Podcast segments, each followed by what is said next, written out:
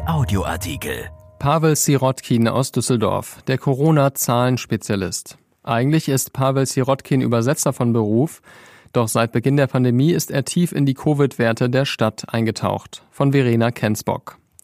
Manchmal, sagt Pavel Sirotkin, verliere er sich ein wenig zu sehr in den Zahlen. Er spricht gar von einer Obsession, die ihn mit den Werten der aktuell Infizierten, der Genesenen und der Sieben-Tage-Inzidenz verbindet.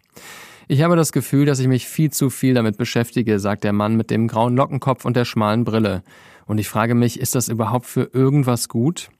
Seit Beginn der Corona-Pandemie verfolgt Pavel Sirotkin aus Düsseltal die Entwicklung der Zahlen. Im Juni, damals lag die Inzidenz bei beinahe unvorstellbaren 20 und war damit im Vergleich zu anderen Städten extrem hoch, da hat der Düsseldorfer sich Gedanken gemacht.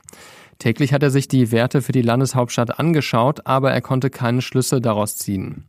Die Stadt hat die Zahlen veröffentlicht, aber mir fehlte die Zuordnung. Ist das mehr oder weniger als vorher?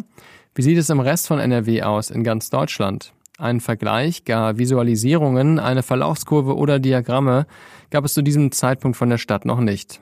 Also hat sich der 38-Jährige an seinen Computer gesetzt. Ich hatte vorher schon immer mal ein bisschen programmiert, aber ich bin alles andere als ein Programmierer, sagt er. Eigentlich ist Pavel Sirotkin, der in Moskau zur Welt kam, nämlich Dolmetscher für Russisch und Deutsch, hat mehr ein Fable für Sprachen als für Zahlen, doch ganz fern liegen sie ihm nicht. Ich habe ein abgebrochenes Informatikstudium hinter mir, sagt er. Ich bin kein guter Statistiker, aber ich habe die notwendigen Grundlagen. Mit denen hatte er die Daten der Stadtverwaltung innerhalb von zwei Tagen in übersichtlichen Diagrammen visualisiert. Auf seiner Internetseite www.corona-düsseldorf.web.app stellt er seitdem die 7-Tage-Inzidenz und die Krankenhauszahlen, die Infektionen, die Zahl der Genesenen, der Verstorbenen, der Quarantänefälle und der Abstriche dar. Außerdem hat er sich einen Twitter-Account zugelegt, über den er fast täglich unter den Corona-Meldungen der Stadt auf seine Statistiken verweist und mit anderen Zahleninteressierten kommuniziert. Anfangs hat er täglich zwei Stunden lang Fragen anderer Twitter-Nutzer beantwortet. So gut Pavel Sirotkin sich auch mit den Zahlen rund um das Coronavirus auskennt, so sehr sind sie ihm manchmal ein Rätsel.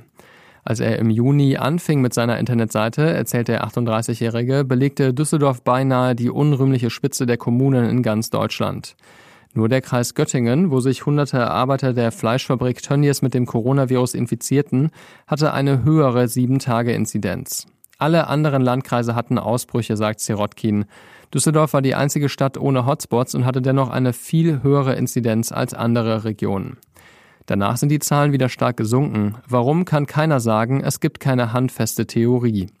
Auch jetzt liegt Düsseldorf mit einer Inzidenz von 58,1 weit unter dem bundesweiten Durchschnitt von 81 Corona-Fällen pro 100.000 Einwohnern in den vergangenen sieben Tagen. Auch bei der Rolle der Schulen in der Pandemie habe er Fragezeichen, wie Sirotkin sagt. Treiben die Schulen wirklich das Infektionsgeschehen nach oben? Einerseits seien die Fallzahlen, die die Stadt veröffentlicht, niedrig. Andererseits höre er immer wieder, dass Fälle nicht erfasst würden. Was ihm bei seinen Beobachtungen Sorgen mache, sagt Sirotkin, sei die steigende Zahl von Menschen in Krankenhäusern, auf den Intensivstationen und der Toten. Am Dienstag meldete die Stadt 163 Menschen, die mit oder an Corona gestorben sind. Alleine 31 seit Beginn des neuen Jahres. Dass Pavel Sirotkin mit seinen Auswertungen, mit seinem detaillierten Blick auf die Düsseldorfer Zahlen eine Nische belegt, zeigt sich an den Zugriffszahlen auf seine Seite. Mal sind es 20 Leute täglich, mal 50, in der Spitze nutzen 70 Menschen die Seite an einem Tag. Aber immer mal wieder bekommt Pavel Sirotkin Rückmeldungen von Menschen, die ihm beweisen, dass seine Zahlenspielereien für etwas gut sind, auch wenn er manchmal daran verzweifelt. So nutzen vor allem Journalisten seine Seite für einen schnellen Blick auf die Zahlen. Und auch eine Hochschuldozentin habe ihm einmal geschrieben, dass sie immer auf seine Seite schaue, um zu entscheiden, ob der Unterricht in Präsenz oder Distanz stattfindet, als sie noch die Wahl hatte. Und es komme auch immer wieder vor, dass sich Freunde und Verwandte an Pavel Sirotkin wenden und um eine Einschätzung der aktuellen Werte bitten, von ihrem ganz persönlichen Corona-Zahlenspezialisten. Dieser Artikel ist erschienen in der Rheinischen Post vom 5. Februar und bei RP Online. RP Audioartikel. Ein Angebot von RP Plus.